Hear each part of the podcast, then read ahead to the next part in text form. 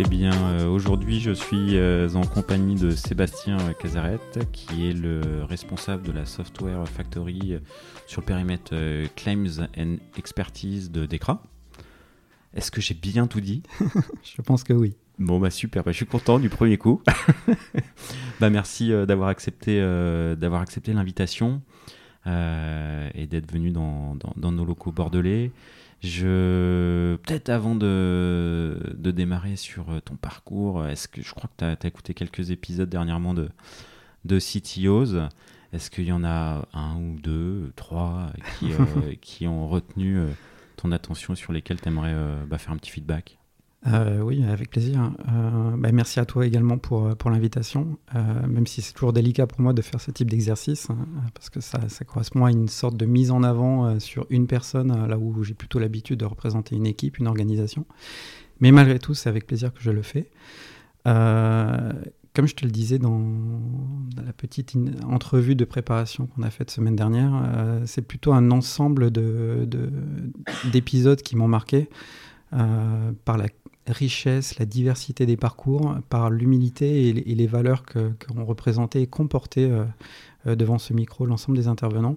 En particulier, effectivement, il y, en a deux euh, qui sont assez récents, qui m'ont un peu plus touché. donc il y a Sacha Morard, qui est le CTO du Monde, si je me rappelle bien, euh, Tout à fait, ouais. Qui, euh, lui, m'a à la fois touché par l'initiation de son parcours et, toute la richesse de ses expériences et les valeurs qu'il a portées, et certaines qualifications qu'il a, a formulées autour de, pendant son entretien. Euh, pourquoi ça m'a touché? Parce que, sans faire de comparaison, moi non plus, je suis pas un un geek ou un euh, spécialiste de l'IT, en tout cas d'un point de vue formation, même si c'est toujours une, euh, ça, a toujours été une passion et une volonté de partir dans cette voie-là. Et, euh, et je, me je me vois également un petit peu comme le titre que tu as donné au, podcast, peut-être avec lui, un chef d'orchestre qui essaie de... On a, on a piqué le titre que tu aurais voulu donner non, non, non. c'est pas ce que je dis, mais je me reconnais bien là-dedans. Euh, comme un chef d'orchestre qui essaye de mettre en musique euh, des talents, des compétences, des personnalités. Et, euh, j'ai l'impression que c'est ça qui, qui l'a vraiment animé tout le long de, son parcours. Et, le deuxième, c'est Hervé Lourdin, qui est le CTO de Batch, si je me rappelle bien aussi. Tout à fait, ouais. qui lui est sorti du, schéma qu'on voit trop, euh, du mode consultant euh, qui donne beaucoup de conseils euh, auprès des dirigeants, mais qui au final on ne retrouve pas sur la réalisation des projets et la,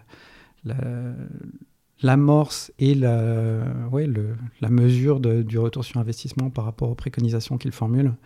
Et bah, il est sorti de cette casquette-là et il, a mis Avec l'envie d'appliquer les précos, quoi. envie d'appliquer les précos, de, de, se reconnaître dans les précos et de porter, euh, de porter des organisations, des hommes autour de ces préconisations-là. Donc c'est cette fédération et cette euh, concrétisation de préconisations, c'est aussi quelque chose qui m'anime au quotidien. Ok, donc deux épisodes euh, qui t'ont particulièrement touché, du coup. Exactement. Eh ben écoute, merci, euh, merci beaucoup pour, euh, pour ce petit feedback sur, euh, sur ces deux épisodes. Tu disais qu'il y en avait beaucoup qui. Enfin, tu en avais écouté plusieurs avec la richesse.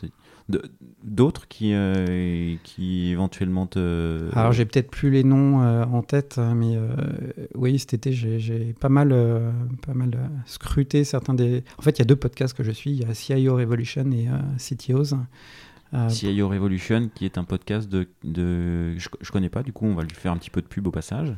Alors là, je vais, ouais, je vais avoir du mal à retrouver le nom euh, comme ça de tête. Et bah du coup, on, on, mettra le lien. On mettra le lien. On mettra le lien. Euh, et il est en train de faire une saison qui est très orientée autour de, de l'agilité. Donc, euh, il interviewe beaucoup de, de, profils très différents, d'horizons ouais, très variés, qui amènent un regard particulier et très éclairant sur l'exercice de l'agilité au quotidien au sein d'une entreprise, sur les, les notions de d'évaluation, de retour sur investissement, euh, de, motivation des équipes autour de l'agilité, enfin, etc., etc.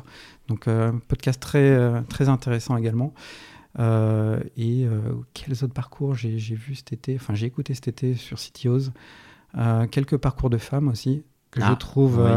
cet été, il y a eu Sam Ramachandra, CTO du groupe du, Parisien, Exactement. qui connaît bien Sacha Mora aussi, du coup. Oui, ce que j'ai cru comprendre dans, le, dans, le, dans, le, podcast de, Sacha. Euh, je trouve toujours euh, ça épatant parce qu'on est encore dans des schémas très, très masculinistes au sein de nos, sociétés, de notre société et au sein des entreprises. Et, et la, fraîcheur qu'elle a su apporter sans forcément euh, revendiquer sa, personnalité de femme, euh, mais euh, malgré tout en, apportant sa, propre touche et en ayant un parcours également très bah, inspirant au final. Voilà, je, trouve que c'était très frais.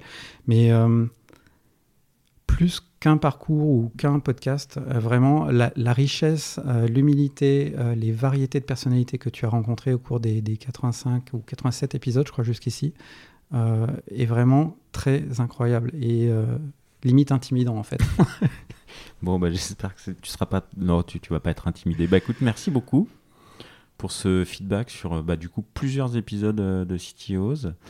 Et euh, bah, j'espère que ça aura donné envie à certains d'aller cliquer sur, sur cela. Faites-le. Merci beaucoup. Merci à toi.